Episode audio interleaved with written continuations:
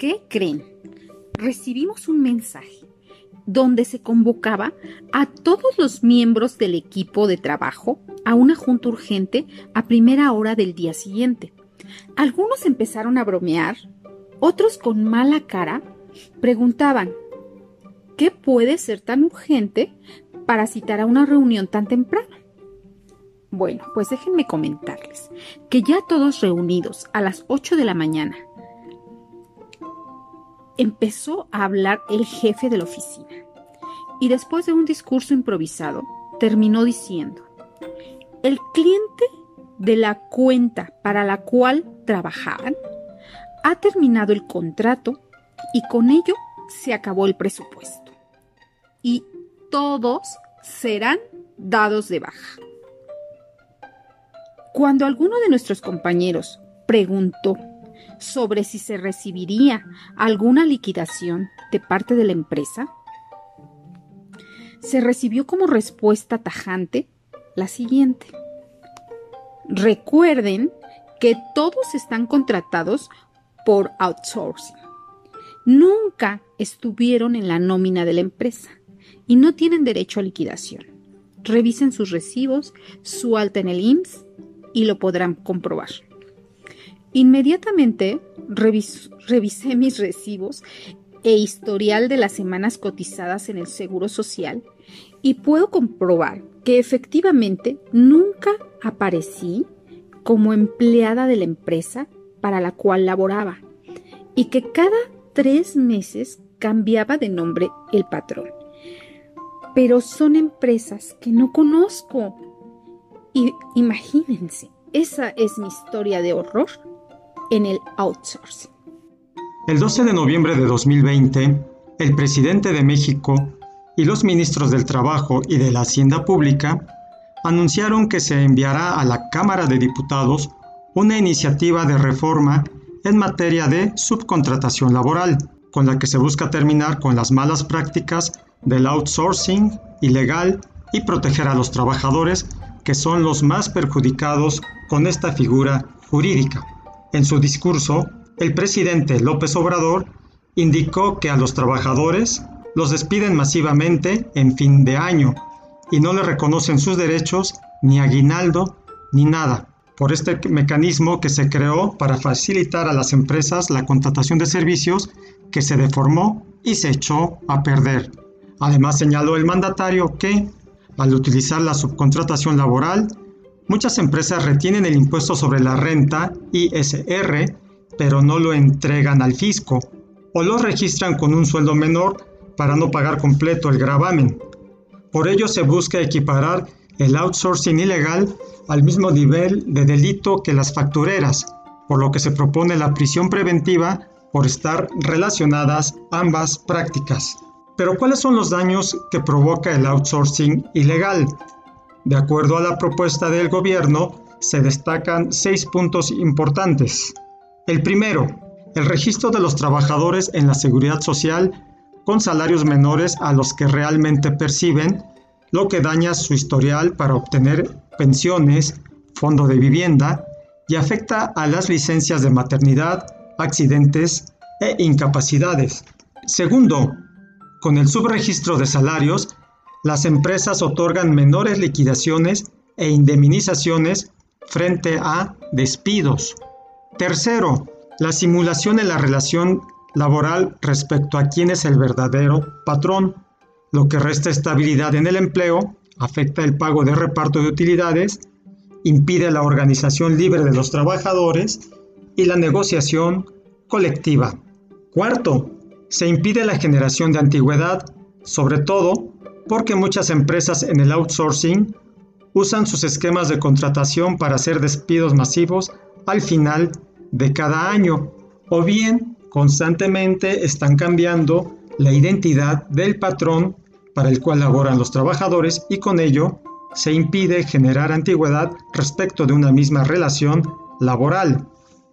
Quinto, en cuanto a los daños a la hacienda pública, se argumentó que la evasión de impuestos y defraudación fiscal deja menos recursos para garantizar servicios públicos y que la evasión de cuotas al IMSS afecta la calidad de los servicios de salud, Lo mismo pasa con la evasión de cuotas al Infonavit, que se traduce en una reducción en los créditos de vivienda. Sexto, también las malas prácticas en la subcontratación, se indicó, generan una competencia desleal entre empresas al abaratar artificialmente el costo de la mano de obra, tanto por lo que pagan al trabajador como por la evasión de impuestos y cuotas de seguridad social. ¿Cuáles son las propuestas de la reforma? Con la reforma se proponen modificaciones para armonizar las siguientes leyes.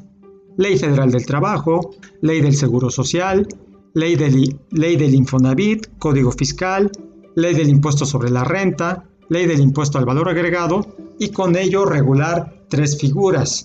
La primera de ellas es la subcontratación de personal, ya que se prohíbe la subcontratación que consiste en que una persona física o moral proporcione o ponga a disposición trabajadores propios en beneficio de otra. La segunda propuesta es la regulación de servicios especializados y obras especializados, ya que se permite la prestación de servicios de este tipo que no forman parte del objeto social ni de la actividad económica de la beneficiaria de estos, pero para ello se requiere autorización por parte de la Secretaría del Trabajo y Previsión Social y que estas empresas estén inscritas en un padrón público. Tercer propuesta es regular las agencias de colocación, ya que éstas podrán intervenir en el proceso de, de, contratación, reclutamiento, selección, entrenamiento y capacitación de personal, entre otros, pero en ningún caso el intermediario se va a considerar como patrón.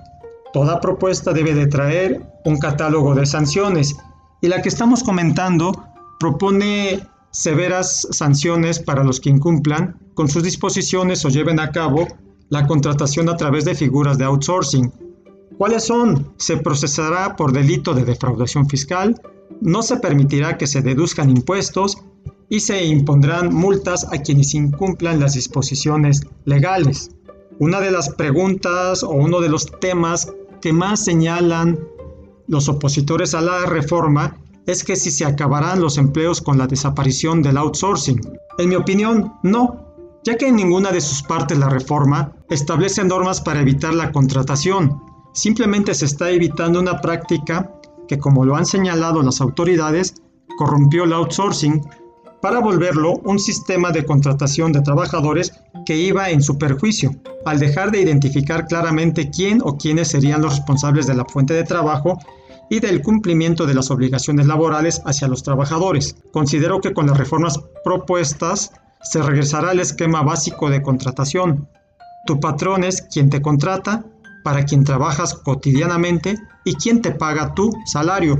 Y yo no veo de ninguna manera que esto vaya a perjudicar la creación de nuevos empleos o la extinción de los ya existentes. Otro de los grandes puntos que están señalando los opositores a la reforma es que muchas empresas eh, pequeñas, sobre todo, dicen ya no se van a poder ver beneficiadas de trabajos especializados como los contables, como los técnicos, como los de limpieza, que son ajenos a su objeto u operación.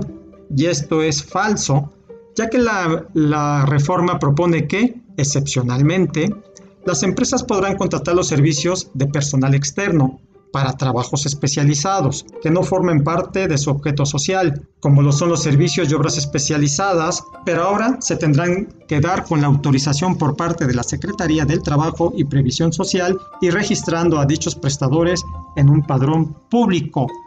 Mi postura.